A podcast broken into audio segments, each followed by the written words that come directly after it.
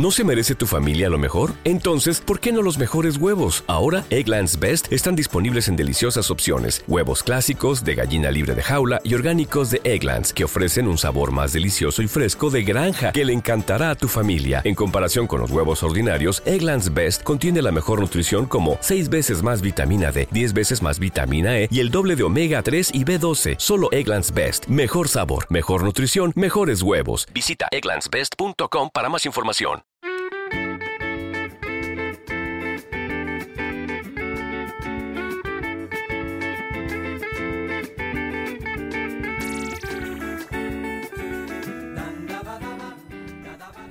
Hola amigos, bienvenidos a una entrega más de Grandes Maricas de la Historia.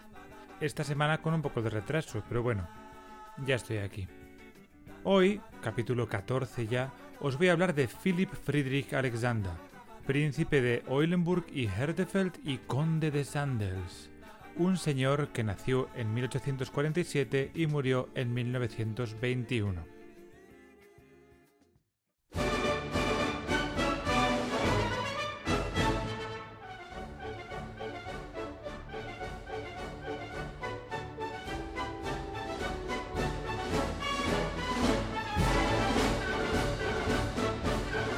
Philip fue un político y diplomático de la Alemania imperial durante el reinado del Kaiser Guillermo II, que fue el último monarca de los alemanes, por cierto.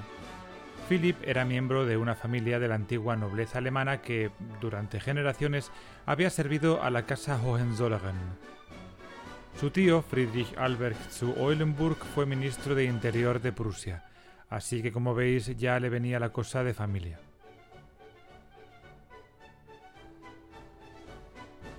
Pero bueno, familia aparte, este noble no era el típico noble blandito o, como decían de Enrique II de Francia, un poco ninfa, no.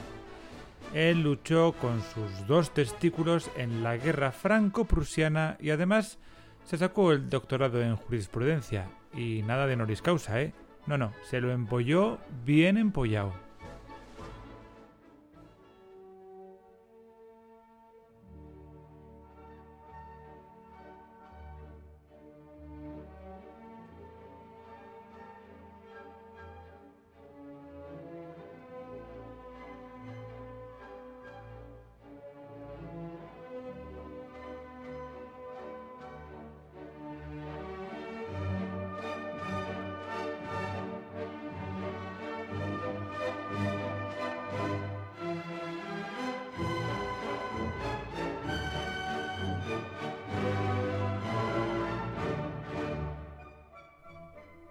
Antes de nada tenemos que admitir que cuando eres de una familia noble y con dinero, estas cosas son bastante más sencillas de conseguir.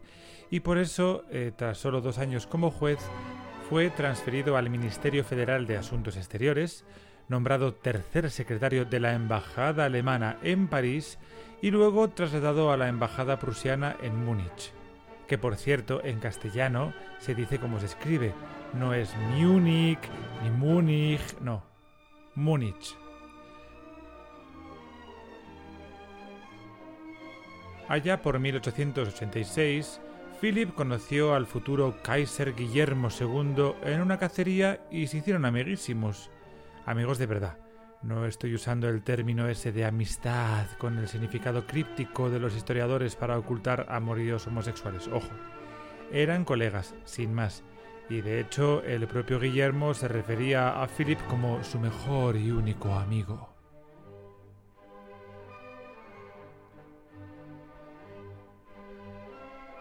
Con todas estas amistades tan de la más alta esfera, Philip fue nombrado embajador prusiano en el Gran Ducado de Oldenburg. A los dos años fue nombrado embajador de Prusia en el reino de Württemberg y después embajador de Prusia para el reino de Baviera, para finalmente, en 1893, ser nombrado embajador de Alemania en Austro-Hungría, una de las posiciones de más alto rango diplomático y que mantuvo hasta 1902. Eso sí que es un carrerón, ¿eh? Y en ese carrerón conoció a gente muy interesante y de su misma condición, básicamente nobles, preparados y homosexuales.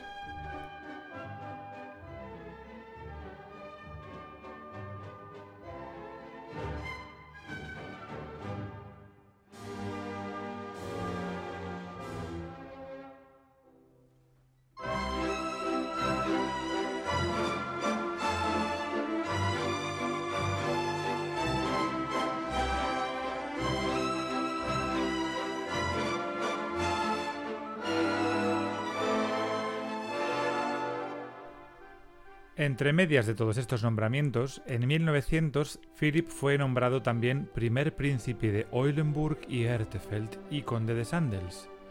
El segundo título le vino por la familia de la esposa, cuyo padre era el último conde sueco de Sandels. Y sí, he dicho esposa. Y es que antes las cosas no eran tan fáciles, queridos, y uno se tenía que casar.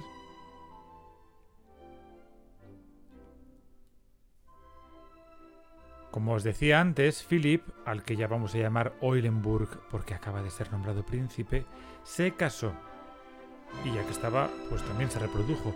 Pero él era más de jugar al trenecito en el círculo de Liebenberg, más popularmente conocido como la Mesa Redonda de Liebenberg.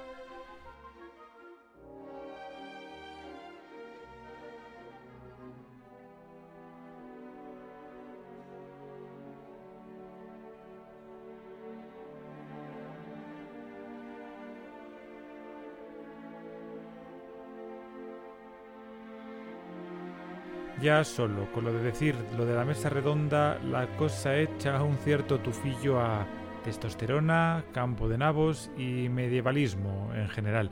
Y es que ya sabéis, y si no os lo digo yo, que los alemanes estaban un poquito obsesionados con las cosas de la Edad Media y sus leyendas y sus paranoias con las grandezas del pasado, con anillos de nivelungos, sigfridos y valquirias y tal. Y bueno, de hecho nuestro protagonista de hoy se marcó ni más ni menos que ocho volúmenes, ocho, de baladas nacionalistas basadas en la mitología nórdica que el Kaiser Guillermo tenía entre sus lecturas preferidas.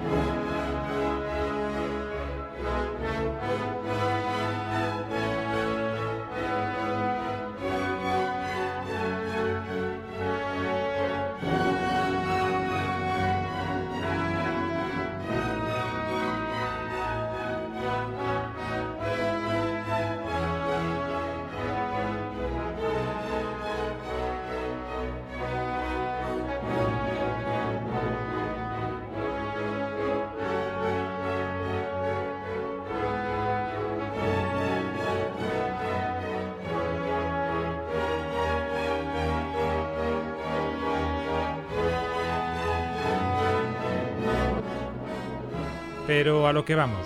La Mesa Redonda de Liebenberg era un grupo de hombres nobles conservadores y con sus estudios universitarios que formaron una camarilla alrededor del Kaiser Guillermo para básicamente comerle la oreja, no seáis mal pensados, porque estaban empeñados en imponer su propia agenda, una especie de mundo de fachasía y color. Básicamente era una especie de lobby gay, como diría la Iglesia, la derechona y también las terfas, en el que, ya os lo digo desde este momento, no cabía ninguna reivindicación sobre homosexualidad. Vamos, que lo de que eran gays era porque lo eran, y lo demás era básicamente controlar el poder y la política exterior, especialmente de cara a Francia y a costa del canciller de hierro, Otto von Bismarck, al que tenían bastante cruzado por ser un parlamentarista y por aspirar a un sistema democrático que representase al pueblo. Fíjate tú la desfachatez de Otto von Bismarck.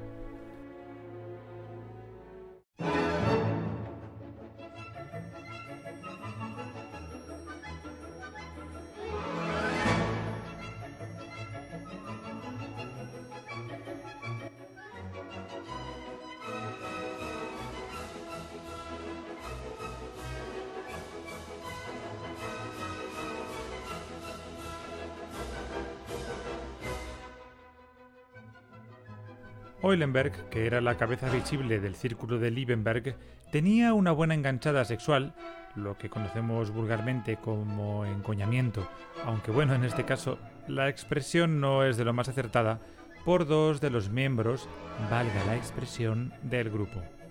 Uno era Kuno von Moltke y el otro era Alex von Farnbüller. Y lo de la enganchada sexual no es una manera de hablar, es que se los cepillaba tan ricamente. La primera parte del escándalo surgió en el cenit de la influencia de Eulenberg, cuando las mujeres de Moltke y del hermano de Eulenberg solicitaron el divorcio en base a la homosexualidad de sus maridos allá al final de los años 90. ¡Boom! Aquello fue, evidentemente, un escándalo mayúsculo. Nuestro protagonista se libró del escandalazo por los pelos, porque fue chantajeado y para evitar la exposición cedió y así rebajó un poco su perfil público, retirándose unos años de la vida política hasta que Alemania entró en conflicto con Francia por las colonias. Pero resulta que a su vuelta a la vida política fue un poquito flojo y blando y no se enfrentó a la diplomacia francesa como todo el mundo esperaba de él.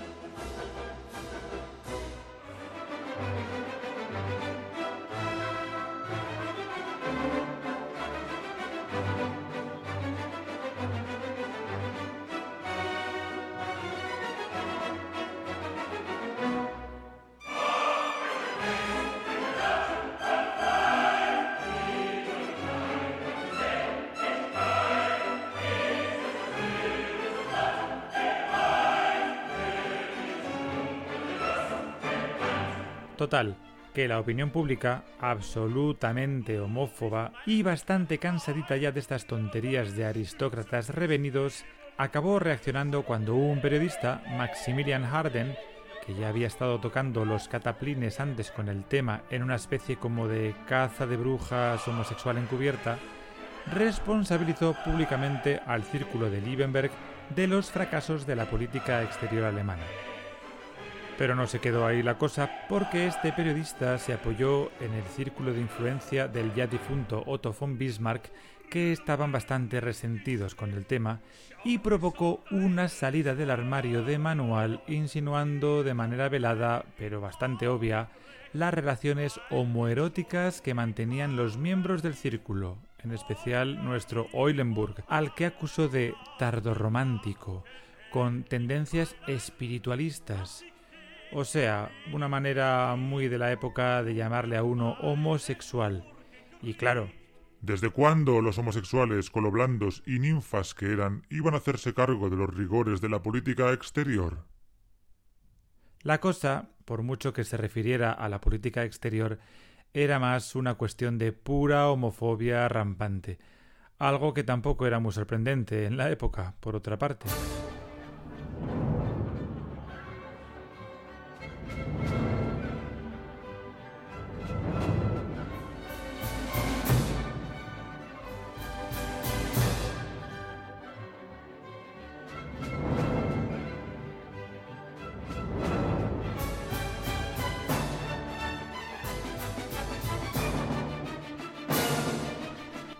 Como podréis imaginar, de este segundo escándalo ya le fue un poquito más difícil a Eulenberg librarse porque Maximilian Harden, que era un reputado crítico cultural, empezó a publicar a partir de 1906 una serie de artículos sobre los devaneos homosexuales de los miembros del círculo, incluyendo a Moltke y Eulenberg, entre otros, e incluyendo también ciertos asuntillos sexuales con obreros y pescadores que habían tenido allá por 1880.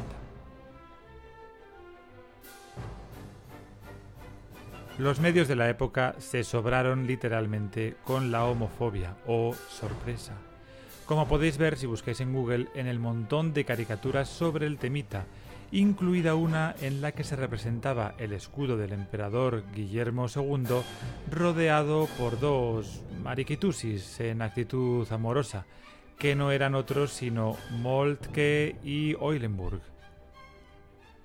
Aquello fue un autín en toda regla y el Kaiser Guillermo, de los nervios por el asunto, empezó a pedir nombres y acto seguido dimisiones.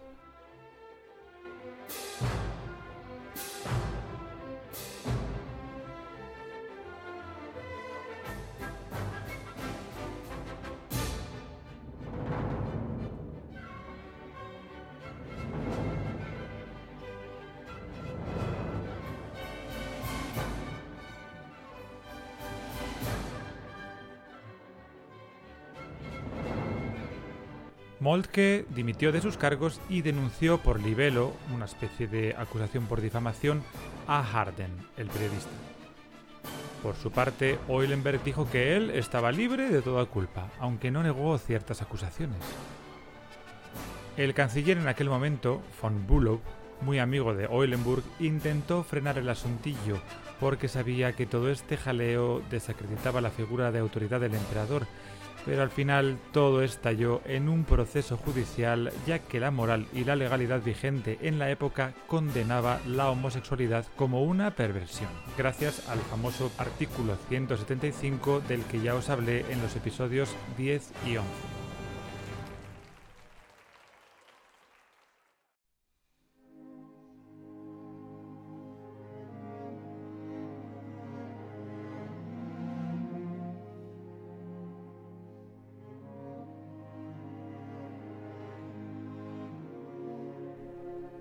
En el juicio conjurado popular de Molke contra Harden apareció nuestro amigo Magnus Hirschfeld, ya sabéis, el sexólogo del episodio 11, como testigo de Harden. Hirschfeld, que quería legalizar la homosexualidad en Alemania, creía que por probar que oficiales del Estado y del ejército como Molke eran gays, ayudaría a su caso de legalización de la homosexualidad y su intención era demostrar que el hecho de que Molke fuera homosexual era algo natural y no era intrínsecamente malo y que no había nada que condenar. Pero la cosa salió justamente al revés y el escándalo fue mayúsculo, amigos. Cero unidades de sorpresa. Para hacerlo todo más desastroso si cabe, también se llamó como testigo a la mujer de Molke, Elba, que declaró que solo habían consumado dos veces en todo su matrimonio, a pesar de que ella literalmente lo había perseguido sartén en mano para reclamarle un buen meneo carnal. Molke perdió el juicio contra Harden, lo que supuso un escándalo porque eso le daba la razón a nuestro amigo Magnus Hirschfeld, el sexólogo, y el juez que era una bestia parda homófoba, revocó el veredicto con el argumento de que los homosexuales tenían la moral de los perros. Hubo otro juicio, claro, en el que también participó Eulenburg, que por cierto temía a Hirschfeld más que a un nublado, y como Hirschfeld era judío y Eulenburg un antisemita de libro, pues se montó la que se tenía que montar. El caso es que Eulenburg seguía negando que fuera homosexual a pesar de todas las declaraciones. Y claro, al final lo declararon perjuro. La conclusión a la que llegó el gobierno alemán fue lo contrario de lo que quería Hirschfeld. El hecho de que hombres prominentes del Estado como el general von Moltke y Eulenburg fueran gays no solo no llevó al gobierno a derogar el artículo 175 como Hirschfeld había esperado, sino que además decidieron que el artículo no se estaba aplicando con suficiente vigor. Y esto desencadenó una represión contra los homosexuales sin precedentes que, para más colmo, continuó con los nazis.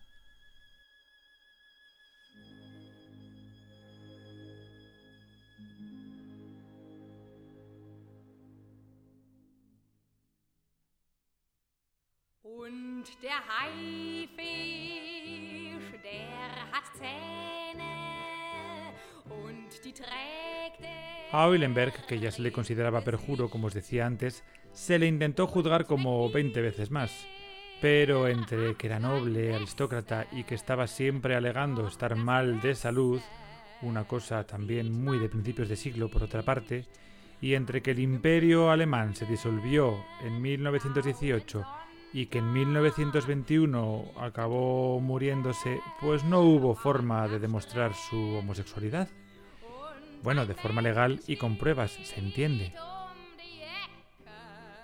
A pesar de que Eulenberg negó siempre lo que sabemos que era evidencia, o sea, que era homosexual y tenía una relación con Moltke, la policía encontró en su casa numerosos panfletos del Comité Científico Humanitario un grupo de Hirschfeld que luchaba por los derechos de los homosexuales y su legalización.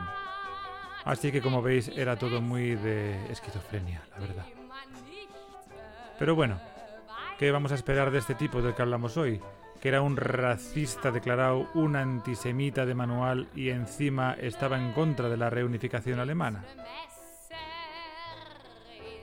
En fin, Philip, que te den por ahí, que no te mereces ni que me ponga a buscar dónde estás enterrado.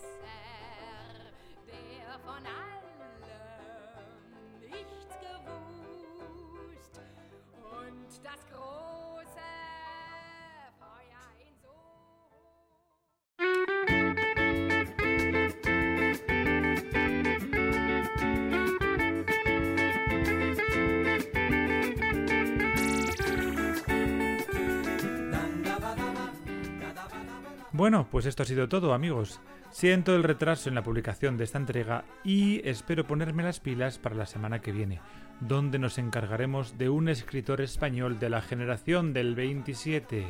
Y no, no es Lorca todavía. A Lorca lo dejamos para el episodio número 16.